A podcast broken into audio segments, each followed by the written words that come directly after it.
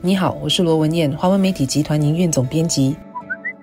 你好，我是吴欣迪，联合早报总编辑。上星期五，十月十四号，新加坡公布了第三季度经济同比增长百分之四点四，环比也扩张了百分之一点五，表现比市场预期的更好，也没有如分析师之前所担心的会再度出现环比的萎缩，而导致新加坡出现技术性的经济衰退。但在我国交出了一份不错的成绩单的同一天下午，副总理兼财政部长黄循财出其不意地宣布了另一个十五亿元的援助配套。配套的主要目的是要协助本地家庭应对物价上涨。在我国经济仍然有增长的同时，通胀的压力仍然居高不下，在下来几个季度甚至还面临上行的风险。今年全年的整体通胀率预期会达到百分之六，明年则是百分之五点五到百分之六点五之间。当局也预测，如果扣除掉私人交通和住宿成本的话，核心通胀率在今年和明年都会保持在百分之四左右的水平。这个百分之四，也就是多数人比较关注的物价上涨幅度。黄循财副总理有说，政府理解到通货膨胀对新加坡人的影响，特别是低收入还有退休人士，因为这两组人的薪水涨幅可能跟不上物价的上涨。退休人士更是没有工作收入而言，退休本金会因为通胀而耗损的更快。所以，政府刚推出的另一个十五亿元配套，主要是为这两组人而设计的。也正因为新加坡经济到目前为止的表现比预期的好，政府的收入也比之前预计的来得高，因此可以在不必动用储备金的情况下，再拨款十五亿元援助国人。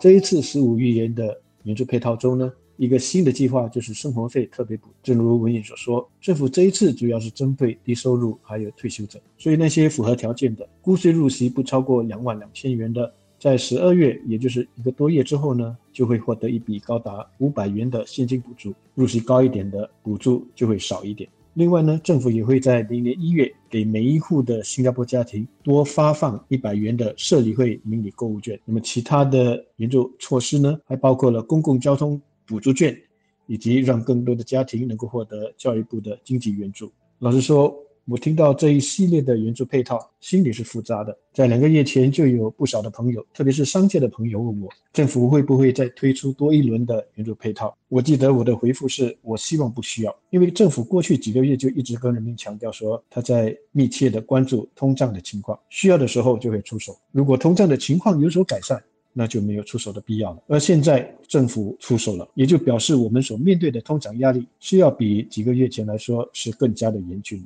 所以低收入还有退休者呢，能够拿到一些现金作为补助，它当然是一件好的事情。但我更希望看到的是，俄乌战争可以结束，官兵可以完全的过去，全球的通胀情况得以舒缓。这要比拿到一笔现金补助，应该是让人更愉快的一件事吧。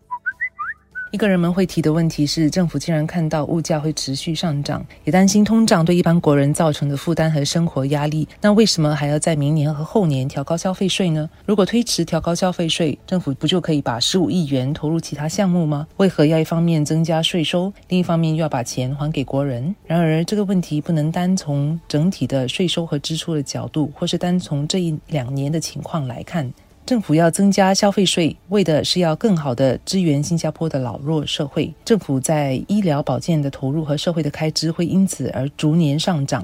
增长的幅度会高于税收的增加，因此必须要通过调高消费税来为政府增加一个可持续的收入来源。而调高消费税的计划已经因为官病疫情而延期了。下来的通货膨胀前景不确定，难以判断何时会缓和。黄循才说，政府很难选择时机推出增加财政收入的措施，而我国的支出也持续上涨，所以按计划调高消费税是负责任的说法。消费税调高到百分之九之后，政府。每年会增添大约三十五亿元的税收，这是显著超过政府为帮助中低收入家庭和弱势群体应对消费税和物价上涨的援助配套的支出。消费税是全部人都得还的，包括消费能力更高的有钱人和旅客。而十五亿元的援助配套是针对性的发放给最需要帮助的国人，高薪收入和有钱人绝对有能力应对物价上涨，所以不应该是政府援助的对象。是的，新加坡的消费税制度呢，因为有给中低收入者提供援助配套的这个部分，它其实是政府重新分配财富的一个手段。虽然消费税每一个人都得支付，但是如果我们看实际的数目，高收入者以及外来的旅客，他们所付的消费税相对来说是多很多的。从他们那里所收取的消费税就能够用在其他的政府开支上，包括帮助那些年老贫弱的人。大家也不要忘记，政府在年初的时候就因为听取了民意，而把一次过调高消费税的计划分成了两年来逐步推行了。另外，黄群才副总理也在上星期五说了，政府正在检讨今年预算案所宣布的定薪与援助配套的规模还有组成的部分，他会把高出预期的通胀考虑在内。黄循才副总理说，他会在明年的预算案提供更多的详情，因此我们可以预期，明年的财政预算案呢，定薪与援助配套呢会有所更新。人们因为消费税的调高所获得的援助呢，应该还会更多。商家和企业可能觉得这次被冷落了，通货膨胀高企，不仅能源商品和原材料的价格上涨，人力成本也因为劳动市场紧缩，员工对薪水要求提高而显著增加。此外，利率节节攀升，更提高了企业的借贷成本。可想而知，企企业商家都面对很大的成本压力，对中小企业和小商家更是如此。因此，相信他们也希望能如同在疫情期间一样，得到政府的关爱和实际。的援助，但黄群才说，政府上一轮已经为企业提供好些帮助，尤其是在节能津贴计划上。而政府这次的援助配套没有企业商家的份儿，主要是让他们了解到劳动市场紧缩和高能源成本可能是新常态了，企业必须调整运作和转型来应对这个新常态。这点我是很同意的。如果商家一直期盼政府发放津贴、提供援助来帮助他们，是治标不治本的方法，也无法让企业为可。持续经营而努力，冠病疫情可说是一个黑天鹅事件，是商家始料不及，也全部受波及的，不是单靠企业转型就能脱离困境的，所以需要政府的帮助。但现在我国经济已经恢复正轨，企业商家应该恢复到必须自食其力，不能过于依赖政府的状态。如果商家无法转转变和适应新常态，就得面对被市场淘汰的风险了。